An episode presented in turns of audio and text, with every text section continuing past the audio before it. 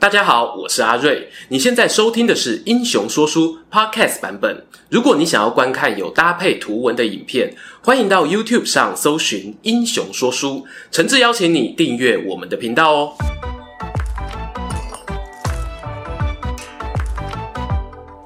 Hello，英雄说书的观众朋友，你们好，我是说书人阿瑞，替大家带来精彩的英雄故事。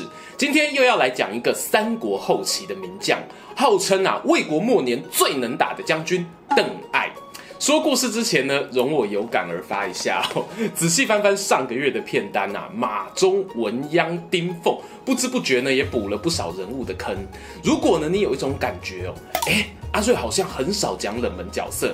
别怕，跟着我做一个动作，把滑鼠呢移到下方，有没有看到一个按钮写着订阅？给它按下去哦，然后打开接收全部通知，冷门角色影片上线时呢，你就会收到 YouTube 的通知讯息啦。说起邓艾啊，不知道大家心中浮现哪些关键字呢？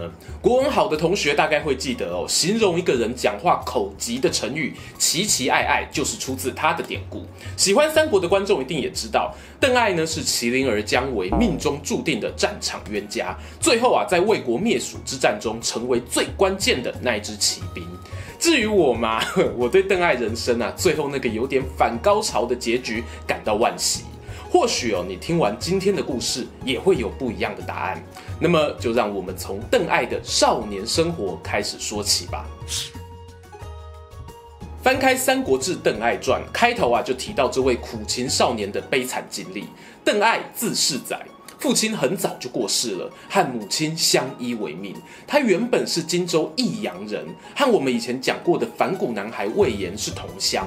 不过两位后来的人生路不太一样。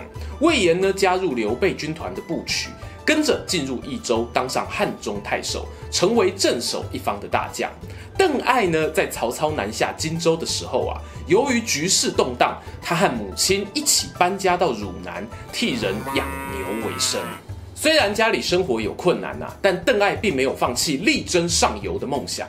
十二岁那年呢，他跟着妈妈来到文风鼎盛的颍川，这里呢是东汉重要的知识分子生产地之一。有一天，小艾艾呢站在一块纪念老县长陈实的石碑前发呆，他看到碑文里啊写着两句话：“文为示范，行为示则。”意思是呢，文章著述是当代典范，待人处事呢，成为世人楷模。小爱爱读完啊，心里激动啊，我以后也要当这样的人，就决定呢，替自己取名为范，字世泽。后来呢，发现跟亲戚撞名哦，不得已呢，才又改了字号。从上面这段小记载呢，不难发现邓艾年纪轻轻啊，就蛮有理想的。顺带一提，老县长陈实呢是个大红人，当官啊以清廉公正闻名，而且还有一颗温柔的心。曾经有一回他家遭小偷，陈实发现啊窃贼躲在屋梁上，但他并没有叫家丁来围捕，反而用鼓励代替责骂。感化了那一位梁上君子，成为传世美谈。这故事呢，我猜邓艾哦应该也听过。而且巧的是呢，日后机缘巧合，他还有跟偶像的曾孙陈泰一起共事过。这个呢，我们待会再聊。尽管我们邓艾认真读书啊，又是个有理想、有抱负的青年，但从官之路呢并不顺遂。一来没人脉背景，二来哦又有讲话必给口急的毛病。后来有幸成为公务员呢，一开口自我介绍。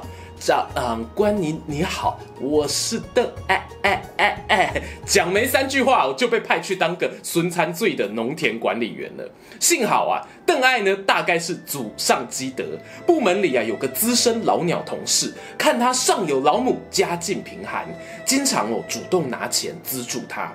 不过小爱爱可能是担心一说话又要被人家笑，拿到钱之后呢，总是简单点头致意，不敢开口道谢。但别看邓艾待在农田水利部门活得挣扎哦，他可是认真把握工作上每一次学习的机会。只要路过高山湖泊时呢，就会认真在地图上研究哪边可以当军营，哪边可以设置指挥所。同事看了都笑啊，邓艾啊，你以为自己是将军啊？骑马打仗是小孩子玩的游戏啦。这件事情后来被司马懿给知道了。当时魏国与东吴呢，在淮南一带哦，有大大小小的冲突。他特别找来邓艾，想听听他的建议。这个要求啊，你可以想成是道面试题目啦。基本上呢，不要回答得太差，大概就过关了。殊不知啊，我们邓艾从小到大，很少有人那么认真倾听他说话，一时之间呢，灵感爆发，有如滔滔江水，绵延不绝啊。他对司马懿表示啊。以前大老板曹操在许都附近屯田，成功平定了黄巾之乱。现在中原安稳，战争主要会发生在淮南。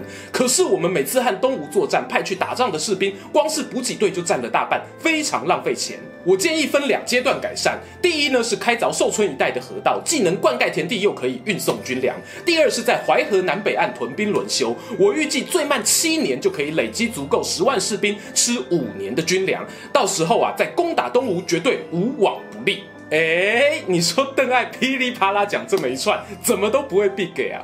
我猜哦，他应该是打成文字报告啊，送给司马懿看。《三国志》呢也提到，邓艾写过一篇叫《计和论》的文章。显然呢，这一段日子管理农业的工作带给他不小的启发。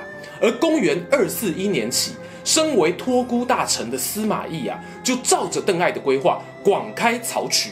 对于魏国日后的东南方战争呢，影响深远。邓艾用一套完整的屯田战略观，让自己的军事才华被人看见。他终于哦，不用再被嘲笑是小孩子扮家家酒，真正有机会上战场一展身手了。他被派往西线担任南安太守。公元二四九年，和征西将军郭淮一起抵抗蜀汉姜维的进攻。不过开战没多久啊，对方就选择撤退。邓艾心想哦，其中必定有诈，选择呢自己驻扎在白水北岸观察后续。果不其然呐、啊，隔了三天，他就看到敌军去而复还，但是领兵的呢不是姜维，而是廖化。对方也不急着进攻哦，就跟他隔着白水在南岸扎营。部下跑来问他：“邓艾大人啊，我们要继续观察后续吗？”邓艾呢，面带微笑回答：“你看看看，对对。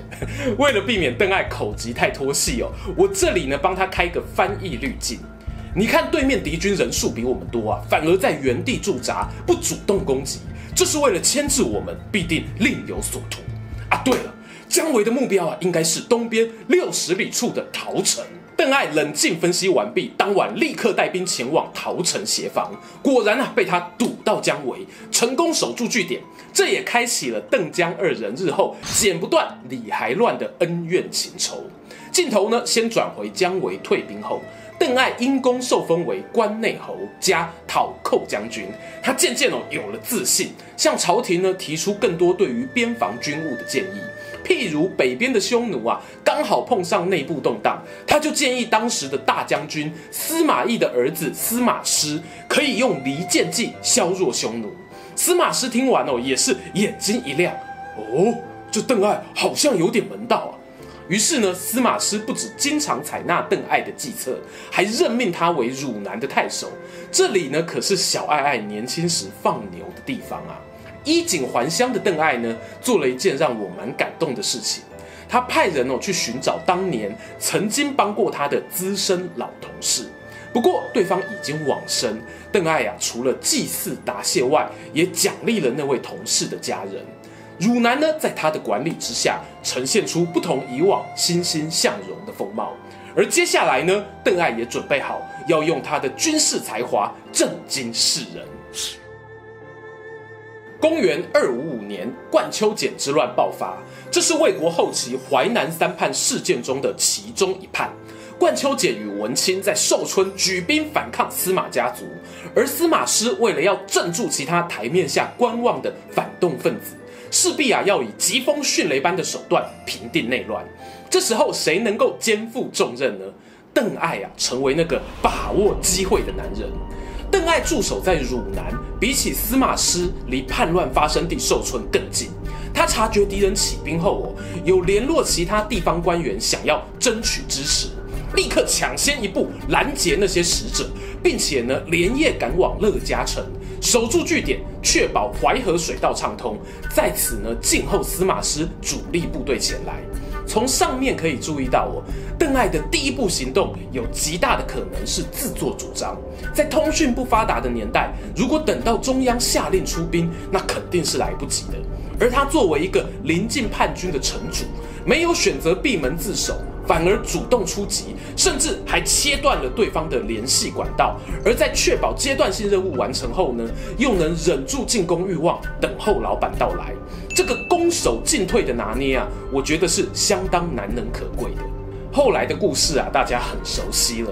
由于邓艾抢先占得据点，冠秋俭与文钦进退两难，迟迟等不到盟友加入之下呢，文钦与儿子文鞅冒险夜袭司马师大营，怎知啊没抓到司马师，反而与邓艾撞个正着，大败而归，逃往东吴。《三国演义》呢，在这里安插一段邓艾与文鸯交手五十回合的桥段，算是哦凸显了邓艾的个人武勇。也许作者老罗也是个邓艾粉吧。详细情节哦，大家就去我们文鸯那支影片复习一下吧。乐嘉之战过后呢，邓艾获得战行安西教练啊，不对，是安西将军职务的殊荣。他内心哦，恐怕在大喊：“教练，让我上场打仗啊！”这是有原因的，因为公元二五五年，大将军司马师过世，隔不久呢，西边马上拉起警报，姜维啊在那边呐喊：“啦啦啦，我又来啦！”魏国防守前线的是雍州刺史王经，他不知道哦，这口麒麟儿现在是主角呢，没有乖乖固守城池，反而呢出城和姜维打野战，结果啊在桃河西岸被杀得惨败而归，死伤人数估计有上万人，这就是有名的桃溪会战。刚好啊，我们开台初期呢就讲过这场故事哦，诚挚邀请大家回味。就说桃溪会战的消息呢传回洛阳，魏国上下为之震惊啊！过去诸葛亮带来的那种压迫感又浮现心头。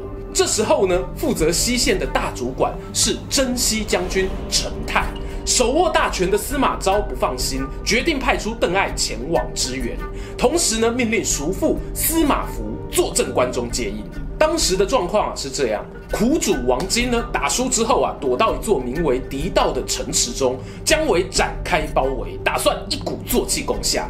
邓艾见到陈泰之后，提议啊壮士断腕，用狄道城当做诱饵，吸引士气高昂的蜀国士兵进攻，等到他们露出破绽，再伺机攻击。不过陈泰并没有采纳，他决定了赌一把，出奇兵从山路绕道抢救同袍。历史啊，就是这么精彩。陈泰的救援计划成功了，姜维的美梦破碎了。狄道危机解除时呢，姜维撤兵到中提驻守，邓艾征除为安西将军，同时啊，还获得假节殊荣。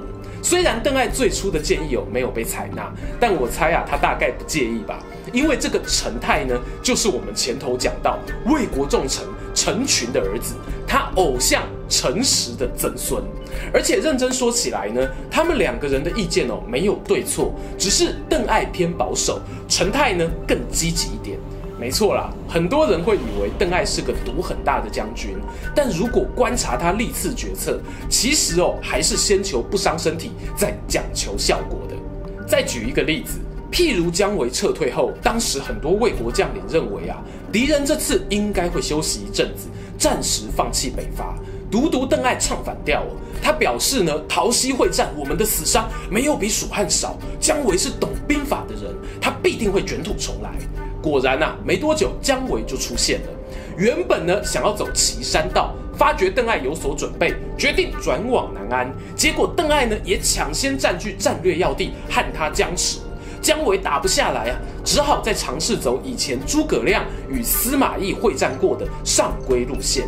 万万没有想到哦，在断谷呢与邓艾接战，结果啊，姜维输个痛口啊，可以说把桃溪会战赢来的优势，通通拱手送了回去。这场战争呢，也让邓艾打响了姜维杀手的名号。甘露元年（公元二五六年），他被封为镇西将军。公文上面写道哦，逆贼姜维连年缴挟，民疑骚动。艾筹划有方，忠勇奋发，斩将十数，国守千计，国威震于巴蜀。邓艾升官后的隔年呢，在列传中哦，有句话写着：“拒姜维于长城，为退还。”这句话哦，说来简单哦，但我觉得真的帅爆了。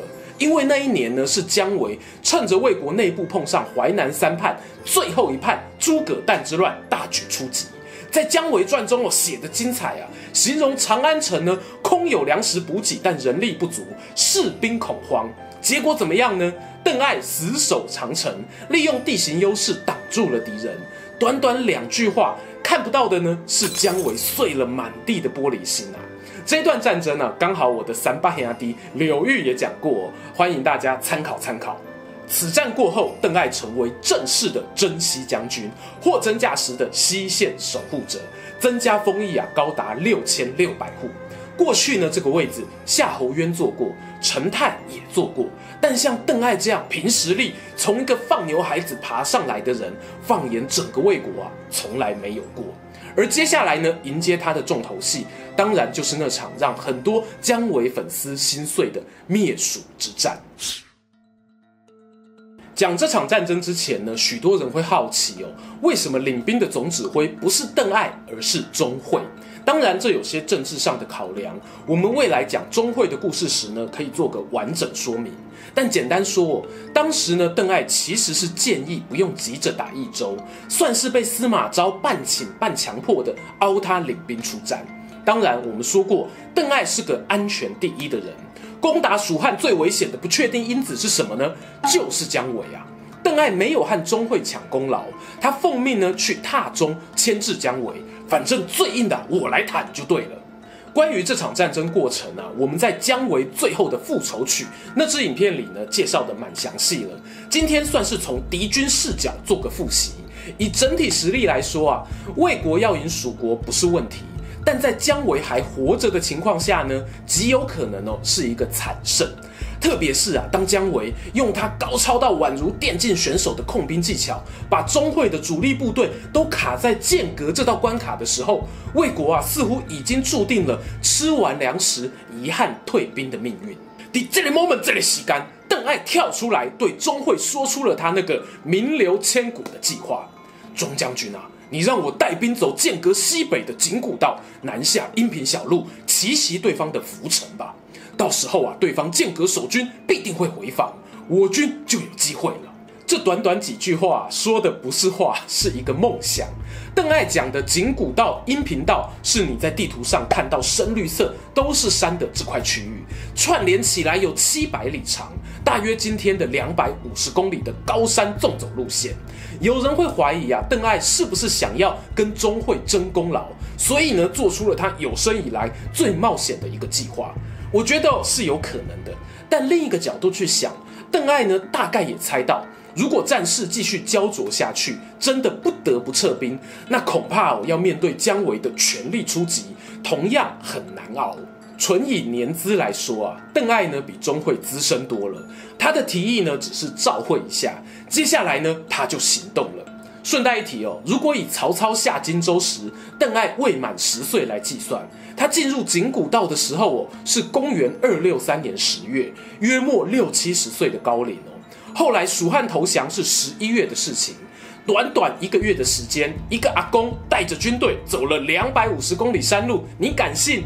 史书上哦写到，邓艾这路上啊几乎没有遇到其他人，山高谷深，粮食又快吃完了，只能够跟死神赛跑。碰到高低落差大的地形呢，邓艾干脆就拿毛毯把自己裹起来，带头滚下山。他的士兵看到主帅都冲了，哪里还敢咕咕摸摸啊？纷纷鱼贯下山。终于，这批梦幻骑兵在涪城北方的江油城现身了。让人料想不到的是啊，江油城城主居然不战而降。邓艾大喜过望，马不停蹄继续往南，突破涪城，来到绵竹关。关卡后面呢，就是后主阿斗居住的成都了。守在绵竹的呢，不是别人，是卧龙先生的儿子魏将军诸葛阿瞻。第二个让人料想不到的剧情出现了，诸葛瞻竟然带兵出关，诶，在门口列阵迎战。邓艾简直不敢相信自己的眼睛啊！连姜维跟我打野都要全神贯注，你诸葛瞻算哪根葱啊？邓艾呢，上马大喝一声：“众将官听令！生死存亡在此一战，没有什么是办不到的。”他命令儿子邓忠一起冲锋，结果呢，不止大破蜀军，还将诸葛瞻当场斩杀。这个消息呢传回成都，刘禅啊随即派出使者向邓艾表达愿意投降。这时候大家大概都忘了，征蜀之战的总指挥明明是那个被姜维卡在剑阁的钟会啊。但邓艾知道啊，蜀地呢刚投降，必须立刻安顿处理。于是呢，他便主持了受降仪式，分派蜀汉一般行政官僚的职位，还在绵竹关盖了个高台作为纪念，并将战争中死亡的将士不分敌我一同埋葬。这些作为呢，其实蜀地的老百姓哦，大致上是可以接受的。但是啊，其他魏国将领可能就没那么满意喽。没多久，邓艾就收到诏书，封他为太尉，封邑两万户。同时，司马昭哦也督促他尽快押送刘禅到京城。邓艾拒绝了这个要求，他的理由是呢，可以拿刘禅作为样板，看有没有机会感化东吴的皇帝孙修，让他跟着投降。这个理由，司马昭当然不买单、啊。而钟会呢，也趁机上书朝廷，表示哦，邓艾呢在接收蜀汉期间自把自为，非常嚣张啊，俨然就是要自立为王的态势。于是呢，中央的态度一百八十度翻转，下令羁押邓艾，遣送回朝。值得一提的是呢，邓艾啊收到羁押他的诏书时，并没有多加抵抗。而是支开亲兵，选择束手就擒。钟会派人把邓艾父子送上囚车，如愿以偿进入成都。但后来呢，又因为姜维怂恿，作乱而死。而运送邓艾的那一列囚车，终究没有回到洛阳，在绵竹关啊，就被其他魏国将领拦截斩杀。邓艾父子同时殒命。很多人都好奇呀、啊。关于邓艾从征蜀之战到接收成都的惊险历程，到底是不是换了位子、换了脑袋，被权力欲望冲昏了头呢？如同前面提到，我个人是倾向认为，邓艾他用兵考量周全，并非行险之人，而他人生最后的那一次爬山豪赌，可能哦也是想要避免日后粮食吃完，被姜维追击，会遭遇更大的风险。而进入成都之后呢，邓艾处理的受降细节，其实也没有招来百姓反感。这一点对照他过去在南安太守、汝南太守任内的表现，我觉得是正常发挥，不能当做是他故意要巴结百姓、自立为王的铁证。讲来讲去啊，好像能够拿来考 C 邓艾的，就只剩下他打赢战争后说过张伟很厉害，只可惜碰上我这种球场垃圾话哦。但认真讲。如果我有天运气好，打赢了蜀汉王牌姜维，我还不天天说，照三餐说，对儿子孙子继续说啊？这真的有那么严重吗？《三国志·邓艾列传》的结尾呢？主角哦，仿佛被换了个灵魂。史官说他骄傲自大，目中无人。我理智上啊知道有这段记载，但情感上呢，我宁愿相信邓艾没有变啊。他心里还是住着一个田间放牛的小男孩，虽然讲话结结巴巴，但却能惦记着别人对他的好，一记就是好几十年啊。喜欢今天的故事吗？英雄说书需要你的支持，让好故事被更多人听到。动动手指订阅我们频道，打开小铃铛，选择接收全部消息，这对创作者的帮助非常非常大。如果你还想要给我们更多鼓励，也可以扫描加入会员 QR code，用每个月一杯咖啡的钱赞助我们的内容创作。这里是英雄说书，我们下次再见，拜拜。